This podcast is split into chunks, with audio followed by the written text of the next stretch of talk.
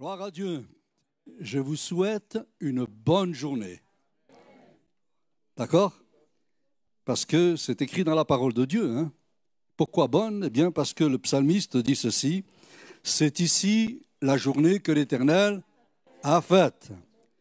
Qu'elle soit pour nous un sujet de joie et d'allégresse.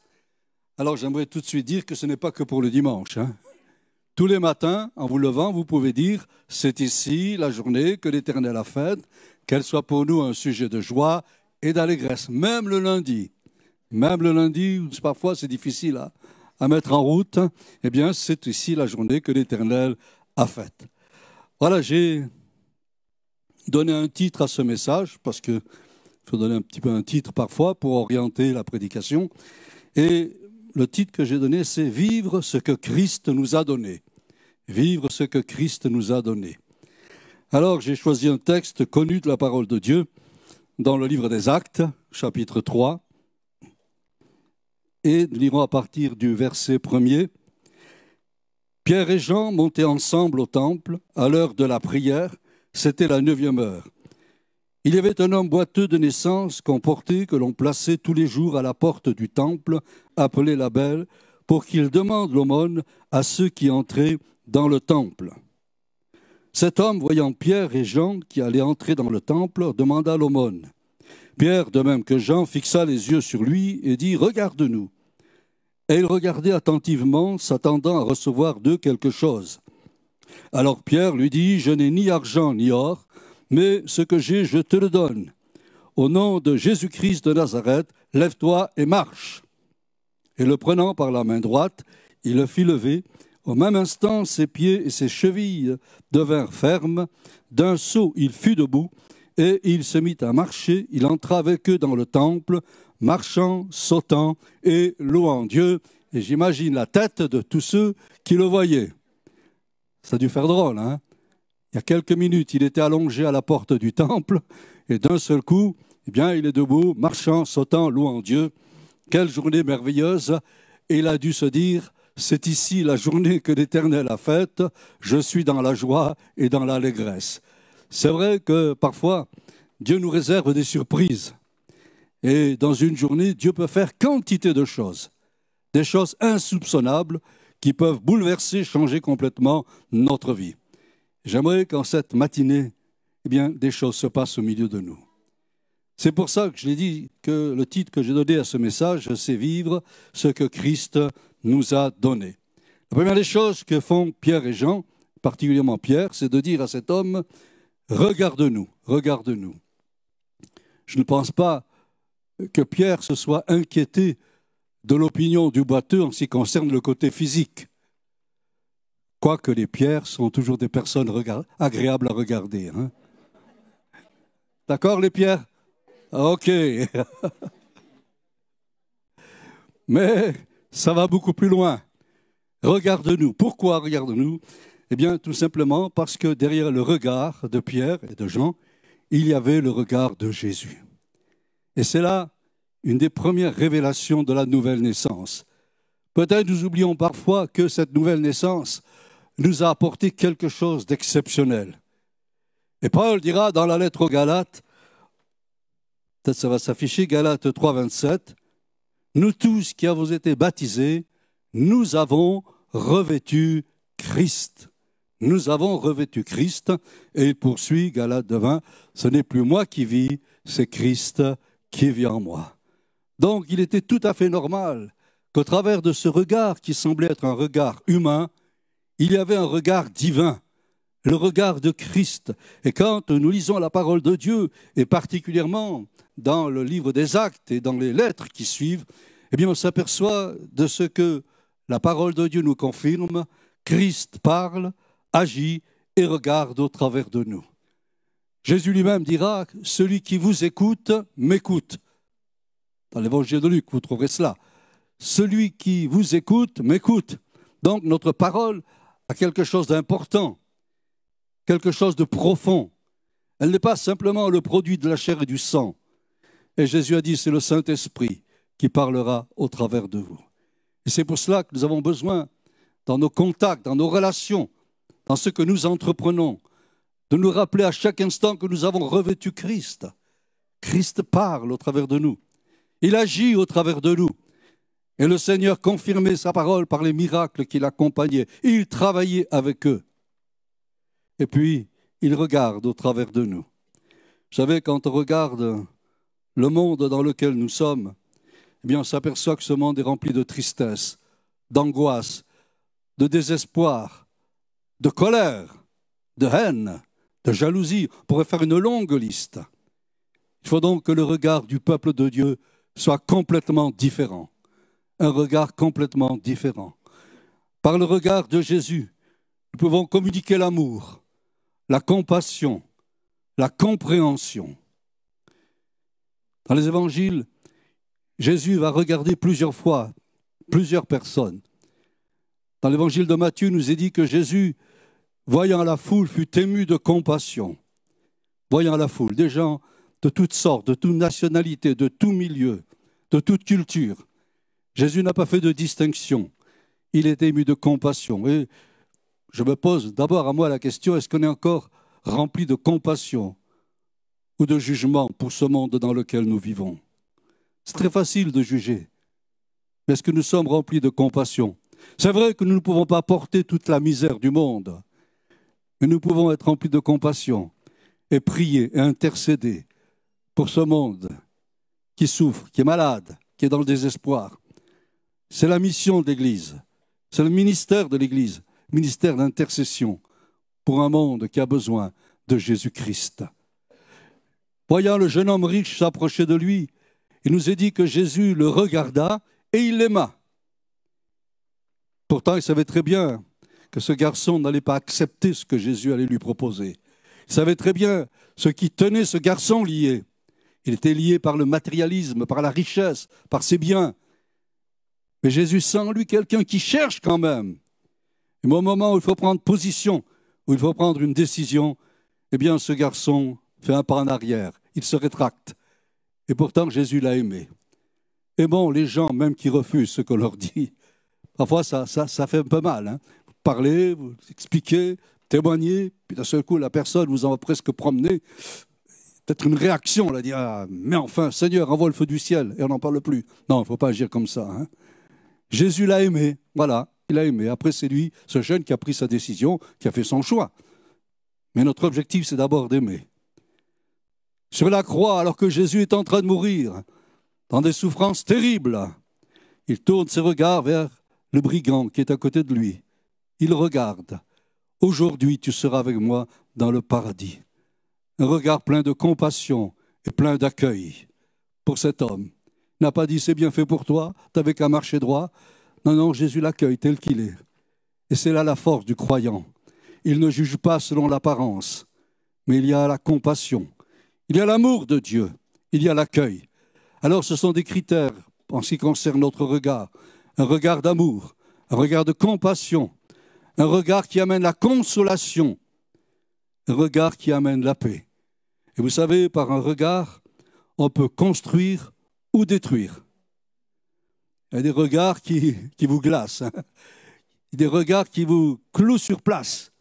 Et puis il y a des regards qui sont doux, qui sont apaisants, pleins de compassion, accueillants, que Dieu nous donne par sa grâce, ayant revêtu Christ d'avoir ce regard, afin que le Seigneur soit glorifié. Et c'est important pour le monde dans lequel on vit, parce que le monde est blessé, le monde souffre, le monde est en pleine tragédie, et c'est le regard du croyant qui peut apporter quelque chose de positif. Ensuite, les apôtres vont dire autre chose à ce brave homme. Et Pierre va dire ceci, ce que j'ai, je te le donne. Il s'attendait à recevoir quelques pièces, il s'attendait à recevoir peu de monnaie comme il avait l'habitude de recevoir. Et Pierre va dire quelque chose, je n'ai ni or ni argent. Ça n'a pas changé depuis. Hein Mais ce que j'ai, je te le donne. Ce que j'ai, je te le donne. Une richesse plus grande, une richesse plus importante que ce que pouvait apporter l'argent qu'on donnait à cet homme. Et on comprend en lisant la parole de Dieu, et Pierre l'a souligné tout à l'heure, dans le tout est accompli, Dieu nous a donné tout ce qui est nécessaire, tout ce qui est utile et tout ce qui est suffisant pour accomplir notre pèlerinage sur la terre. Il n'y a pas simplement le salut. Merci Seigneur pour le salut. Il n'y a pas simplement la grâce d'être réconcilié avec Dieu ou la rédemption, mais il y a plus que cela. Derrière le tout est accompli, il y a bonnes œuvres que Dieu a créées d'avance pour que nous les pratiquions. Et c'est pour cela que la première des choses, ou le premier don de Dieu, c'est son propre Fils. C'est le premier don de Dieu, car Dieu a tant aimé qu'il a donné. Il a donné son Fils afin que nous participions à l'œuvre rédemptrice, à la dimension de la grâce. Mais il a donné Jésus, il nous a donné Jésus pour qu'à notre tour, nous puissions aussi le donner. Nous sommes appelés à donner Jésus à ce monde. Et c'est ce que Jésus a dit dans le livre des Actes, chapitre 1, verset 8. Vous serez mes témoins. C'est-à-dire partout où vous irez, vous allez donner Jésus en quelque sorte. Dans un monde assoiffé, dans une terre stérile, dans un monde désemparé, nous avons la source d'eau vive qui a pour nom Jésus. Combien de fois, bientôt c'est le temps des bilans, la fin d'année c'est le temps des bilans, et quel est mon bilan par rapport au don de Jésus? Est-ce que j'ai donné Jésus chaque fois que j'en avais l'occasion? Est-ce que j'ai donné Jésus? Et l'Église primitive, dans le livre des Actes, avait bien compris la pensée de Christ. Et tout de suite, elle a commencé à donner Jésus. Le jour de la Pentecôte, 3000 ont reçu Jésus. Pas fabuleux cela? Il nous est dit plus tard que Philippe descend en Samarie, peuple que les Juifs ne pouvaient pas supporter, de la haine, de la rancune.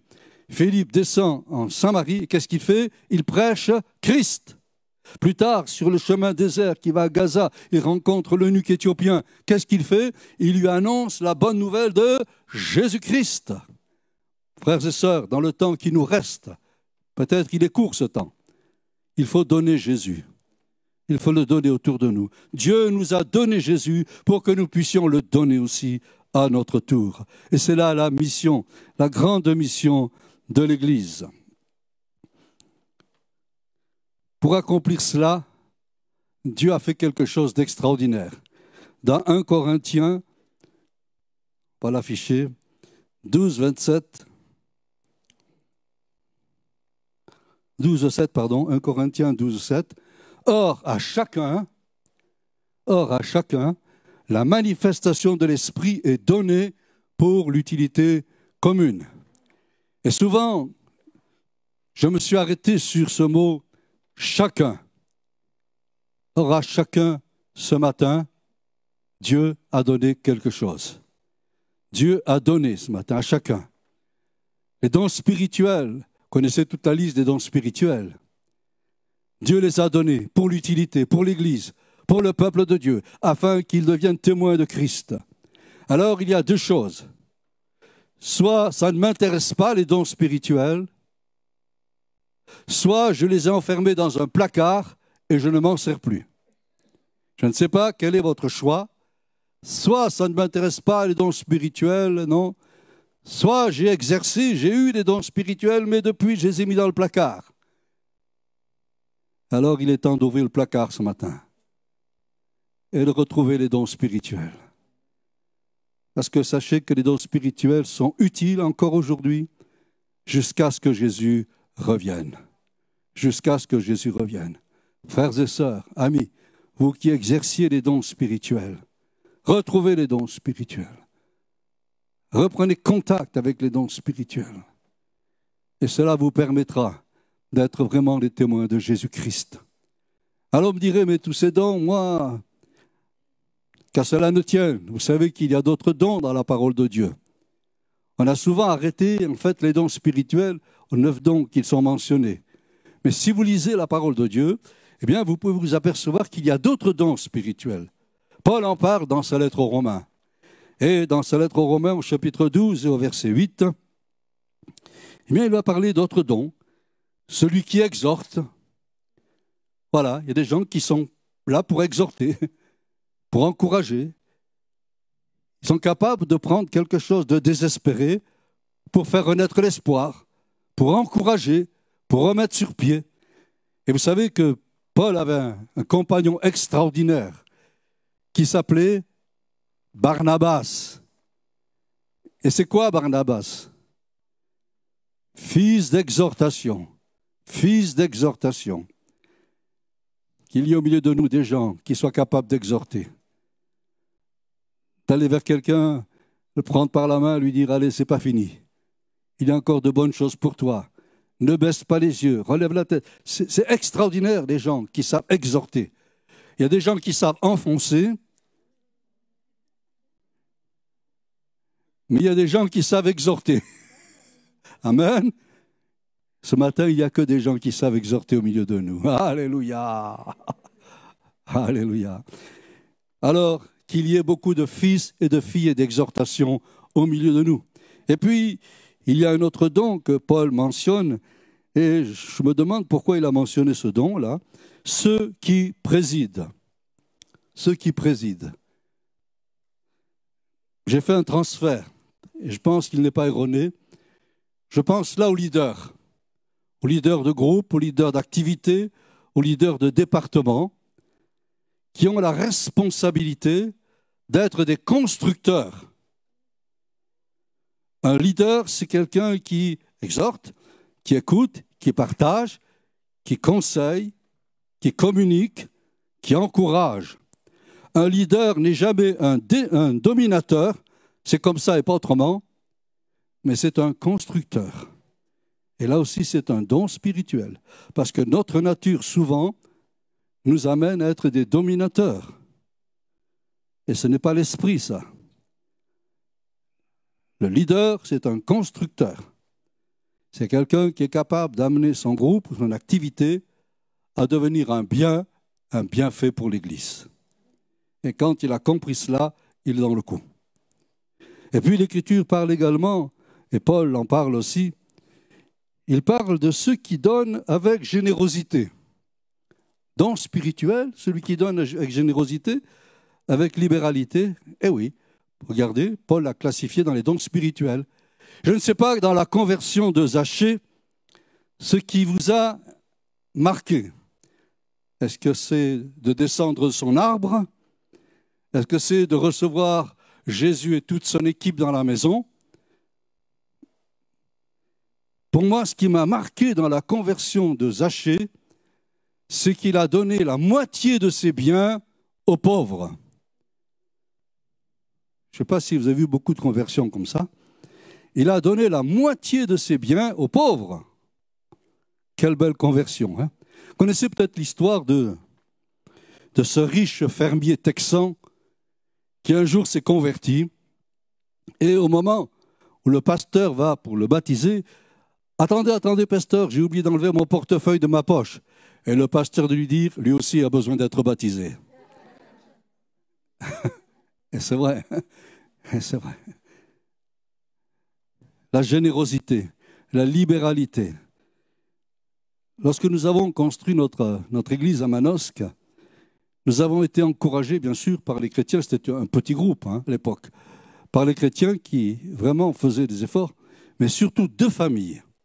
Deux familles qui se sont pleinement engagées sur le plan financier. Et ça a été une bénédiction puisque cette église, qui était dans un petit local, a pu bénéficier d'un local plus important, plus agréable, plus accueillant. Et cela a produit une, expansion de l'église, en fait, une croissance de l'église. Parce qu'il y avait là des gens qui étaient généreux et qui pratiquaient la libéralité.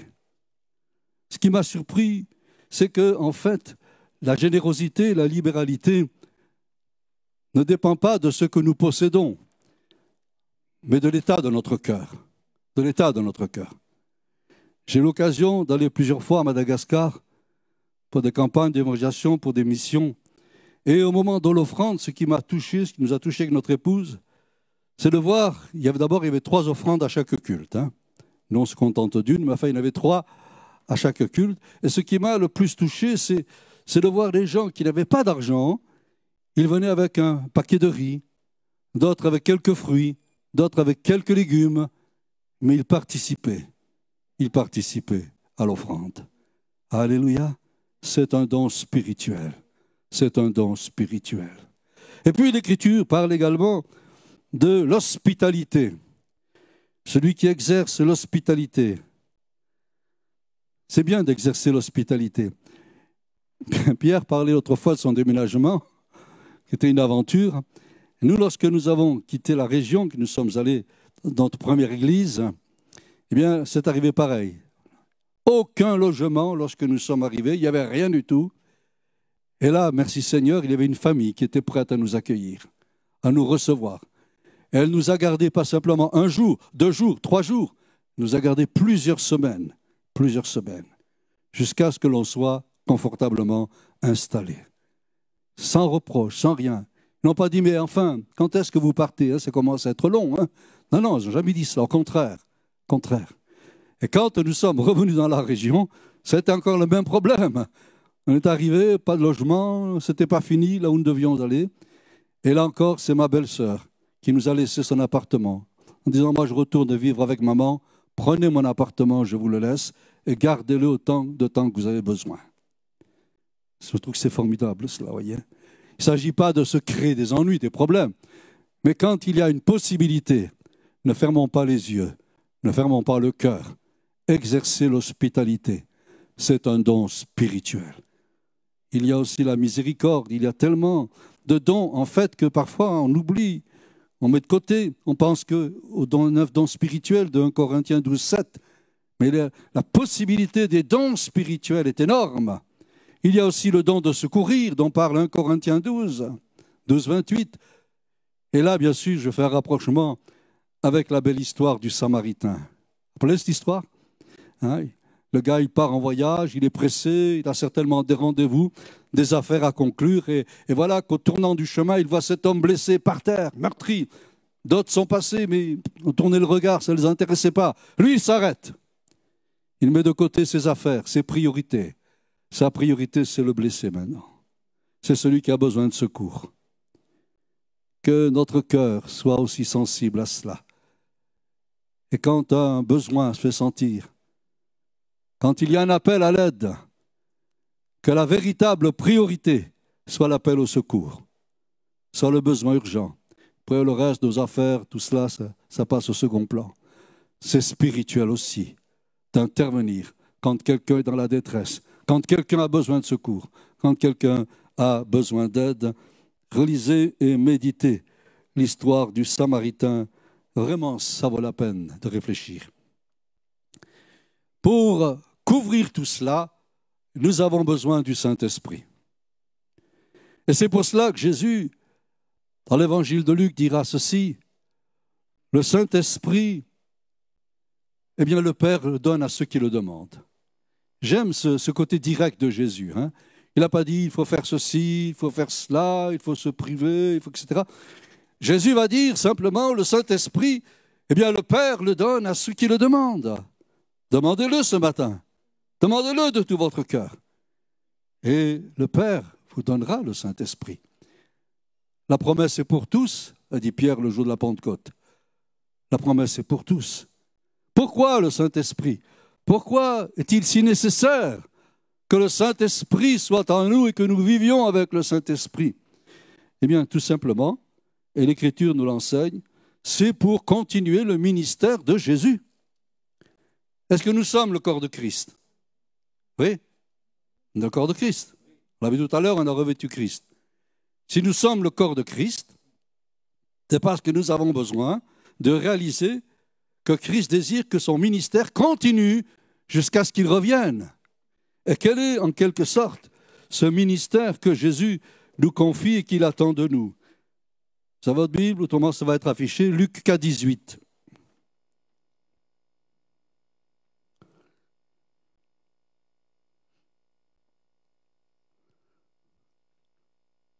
L'Esprit du Seigneur est sur moi parce qu'il m'a oint. L'onction. Vous me direz, mais ça c'est l'onction pour Jésus. Non, non. Dans la première lettre de Jean, il nous est dit ceci, nous avons reçu l'onction de la part du Seigneur. Pour vous, vous avez l'onction de la part du Seigneur, de la part de celui qui est saint. Donc cette onction qui était sur Jésus, elle est sur le peuple de Dieu, elle est sur vous. Il n'y a pas deux esprits, il n'y a pas trois esprits, il n'y a qu'un seul Saint-Esprit. Et le Saint-Esprit qui accompagnait Jésus, c'est le même Saint-Esprit qui est sur l'Église, qui est dans la vie des croyants. Alors pourquoi j'ai besoin du Saint-Esprit? Eh bien, il est dit, Jésus le dit carrément. Il dit ceci, n'est-ce pas L'Esprit du Seigneur est sur moi, parce qu'il m'envoie pour annoncer une bonne nouvelle aux pauvres. Qui sont les pauvres aujourd'hui? Eh Bien ceux qui n'ont pas d'espérance. Ceux qui n'attendent qu'une seule chose, la mort. Ceux qui n'ont aucun but dans la vie. Ce sont cela les pauvres. Et nous, nous avons une nouvelle de vie, une nouvelle d'amour, une nouvelle de grâce, une bonne nouvelle que la mort n'est pas la finalité. Quelques jours, au cimetière était plein de gens. Parfois, c'est peut-être euh, gênant ce que je vous dis, mais je le dis quand même. Parfois, on regarde sur les tombes regret éternel. C'est pas maintenant qu'il faut avoir du regret quand la, la personne est morte. regret éternel. Nous avons une bonne nouvelle pour ceux qui n'ont pas d'espérance. Il y a assez de mauvaises nouvelles. Arrêtons de transmettre nous-mêmes de mauvaises nouvelles. Et que nous puissions apporter une bonne nouvelle. Pour moi, l'humanité, c'est quelque chose de précieux aux yeux de Dieu. Vous savez cela? Que nous sommes précieux aux yeux de Dieu, que le monde est précieux aux yeux de Dieu. Nous avons annoncé une bonne nouvelle, et il faut l'annoncer. Il m'a envoyé pour guérir ceux qui ont le cœur brisé. Combien de gens ont le cœur brisé aujourd'hui hein? Vous savez, les larmes qui font le plus mal, ce n'est pas celles qu'on voit sur nos joues, c'est celles qui coulent dans les cœurs parfois. Combien de gens sont brisés par la vie? Foyer brisé. Papa partait au travail, un accident, il est mort. Il reste la maman et les trois enfants. Famille brisée. Combien de gens sont brisés par un divorce Pas tellement de choses, tellement de choses.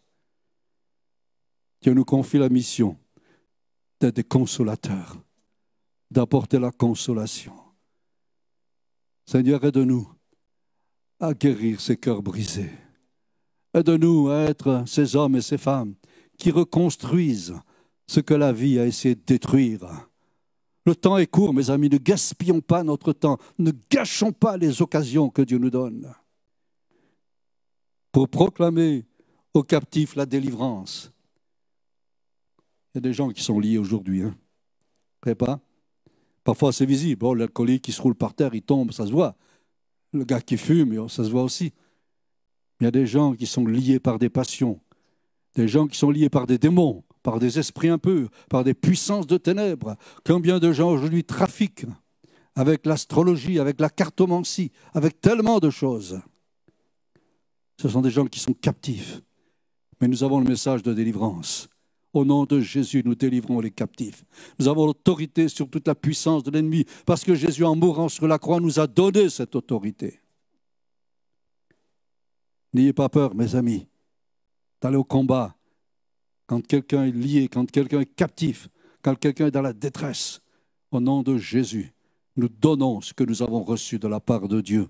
Et puis, on peut continuer aux aveugles, recouvrement de la vue. Jésus a dit, je suis la lumière du monde. Le chemin, la vérité, la vie, nul ne vient au Père que par moi. Quel beau message encore là à donner.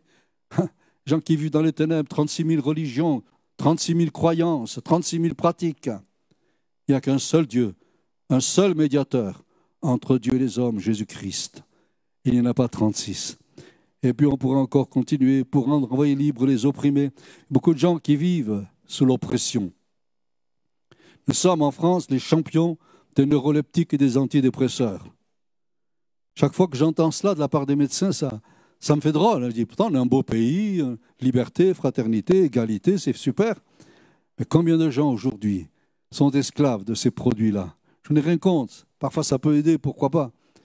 Mais je dis qu'en fait, l'oppression vient de l'adversaire. Et il faut chasser cela au nom de Jésus. Christ nous a rendus libres. Celui que le Fils a franchi est libre, dit la parole de Dieu. Celui que le Fils a franchi est libre. Et au nom de Jésus, nous l'avons témoigné par la Sainte Seine que nous avons pris tout à l'heure. Nous avons la délivrance et nous sommes affranchis du joug de l'ennemi. Les bien-aimés ont chanté Christ est vainqueur des ténèbres.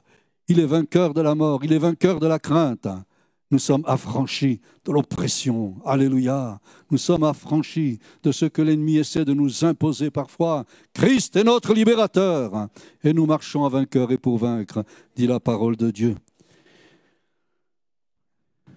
C'est pourquoi Pierre dira ceci, 1 Pierre 4, 10. Comme de bons dispensateurs, que chacun mette au service des autres le don qu'il a reçu de Dieu. C'est beau ça, moi j'aime ça. Hein. C'est beau. Hein. Et là, je, pousse un peu plus loin tout ce qui est capacité naturelle, des gens qui sont capables. Hein. Ça part de planter un clou dans le mur jusqu'à les choses les plus techniques. Que chacun mette au service des autres le don qu'il a reçu de la part de Dieu. C'est beau. Et d'un don naturel, Dieu peut en faire un don spirituel. Pourquoi je dis cela? Eh bien, parce que la parole de Dieu dit ceci, Colossiens 3, 17, Quoi que vous fassiez, en parole ou en œuvre, faites tout au nom du Seigneur Jésus. Voyez, tu plantes le clou à la mémé qui ne sait plus planter le clou, c'est quelque chose de spirituel. Tu le fais au nom de Jésus. En rendant par lui des actions de grâce pour Dieu le Père. Ça va loin, hein? En rendant par lui des actions de grâce à Dieu le Père. Tu rends grâce parce que Dieu te rend capable de faire ce truc-là. Et tu rends grâce parce que Dieu, tu as réussi à, rendre content, heureux quelqu'un d'autre.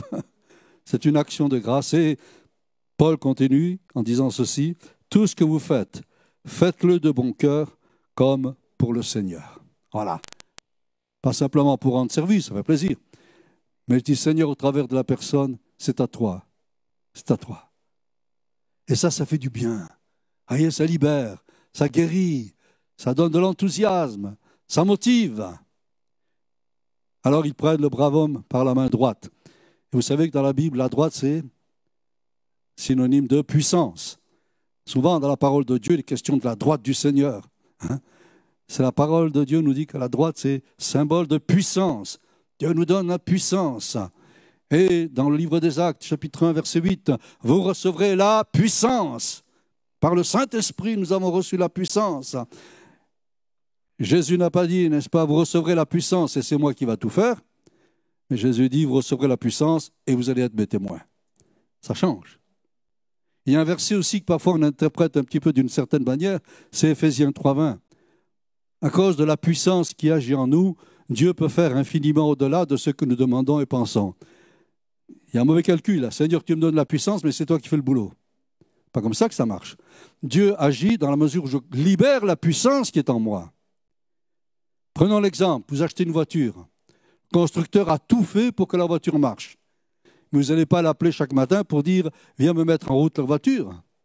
Qui c'est qui met en route la voiture? C'est vous.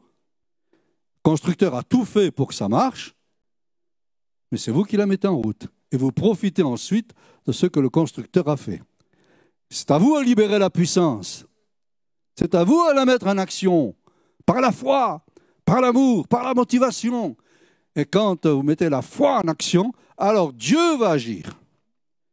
Et c'est pour cela que ce texte souvent a été interprété à cause de la puissance qui agit en nous, Dieu peut faire. Il peut faire quand je commence à faire. Mais si je fais rien, Dieu fait rien. Voilà. C'est si simple que cela, voyez Alors mettez en route votre voiture spirituelle et ça va marcher. Ça va marcher. Encore cinq minutes? Cinq minutes et demie, allez. On arrive au brave homme. On va terminer par cela. Alors, ce qui est intéressant dans ce brave homme, c'est quand euh, Pierre et Jean l'ont fait lever, il s'est tenu debout, et il y a trois choses marchant, sautant, louant Dieu. Il a marché. Il a marché. Il a dû se dire est-ce que ça tient ou ça ne tient pas? Hein? Je ne sais pas, il faut se mettre à la place du, brave homme. Hein. il a marché. Tiens, ça tient. Encore un pas, ça marche, ça tient. Et là, bien sûr, il y a la notion de stabilité et d'équilibre. Et je dirais que la vie chrétienne, c'est une notion de stabilité et d'équilibre. Vous savez, les gens qui sont tout feu, tout flamme, et au bout de quelques temps, il n'y a plus rien. L'incendie est éteint. Non, il faut être stable dans la vie chrétienne. Et avoir cette constance dans la consécration, dans la sanctification, dans l'organisation, il faut être stable. Pas partir en flèche et puis paf, retomber par terre. Et puis, non. On a besoin de gens stables dans les églises. Et c'est ce que dit l'auteur de l'Épître aux Hébreux. Il dit ceci, n'est-ce pas? Suivez avec vos pieds des voies droites, afin que ce qui est boiteux ne dévie point, mais s'affermisse. Voilà. il faut qu'un chrétien, ça tienne, ça dure. Hein Je bénis Dieu pour euh, les frères et sœurs qui ont 50 ans, 60 ans de conversion, toujours là, stable, heureux d'aller aux réunions, renouer le Seigneur, heureux de prier, écouter la parole de Dieu. Ils sont tout le temps là, remplis de l'amour du Seigneur. Et puis équilibrés aussi. Équilibre. J'ai mon petit-fils qui commence à marcher. Trois, quatre sympas, puis boum, tombe sur le derrière. puis encore trois, quatre sympas, boum, encore sur le derrière. Et puis j'ai appris dernièrement que allait commence à trottiner, à courir, tout ça. Il a trouvé son équilibre. Et dans la vie spirituelle, nous avons besoin d'équilibre. Vous savez, parfois on entend des trucs, on se demande d'où ça vient. on se demande d'où ça sort. On dit, mais où ils sont allés chercher ça? Où ils sont allés chercher ça? Oh, le chrétien, c'est quelqu'un d'équilibré, qui a du bon sens, qui a de la sagesse, de l'intelligence, du discernement, qui ne s'embarque pas à tout vent de doctrine, qui sait écouter et analyser, d'après ce que dit la parole de Dieu. Frères et sœurs, soyons des gens équilibrés dans la vie de l'Église. Les excès n'amènent jamais bien loin, mais l'équilibre permet toujours d'avancer. Après, qu'est-ce qu'il a fait, le gars? Il a sauté. Vous savez sauter? Vous avez déjà essayé de sauter Oui Vous avez vu un match de foot Quand l'équipe favorite marque un but, Qu'est-ce qui se passe?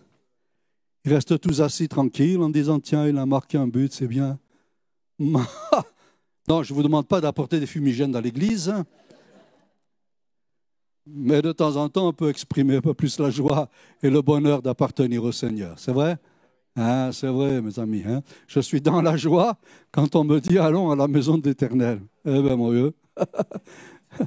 Je suis dans la joie Seigneur, donne-nous de sauter de joie devant toi. Hein.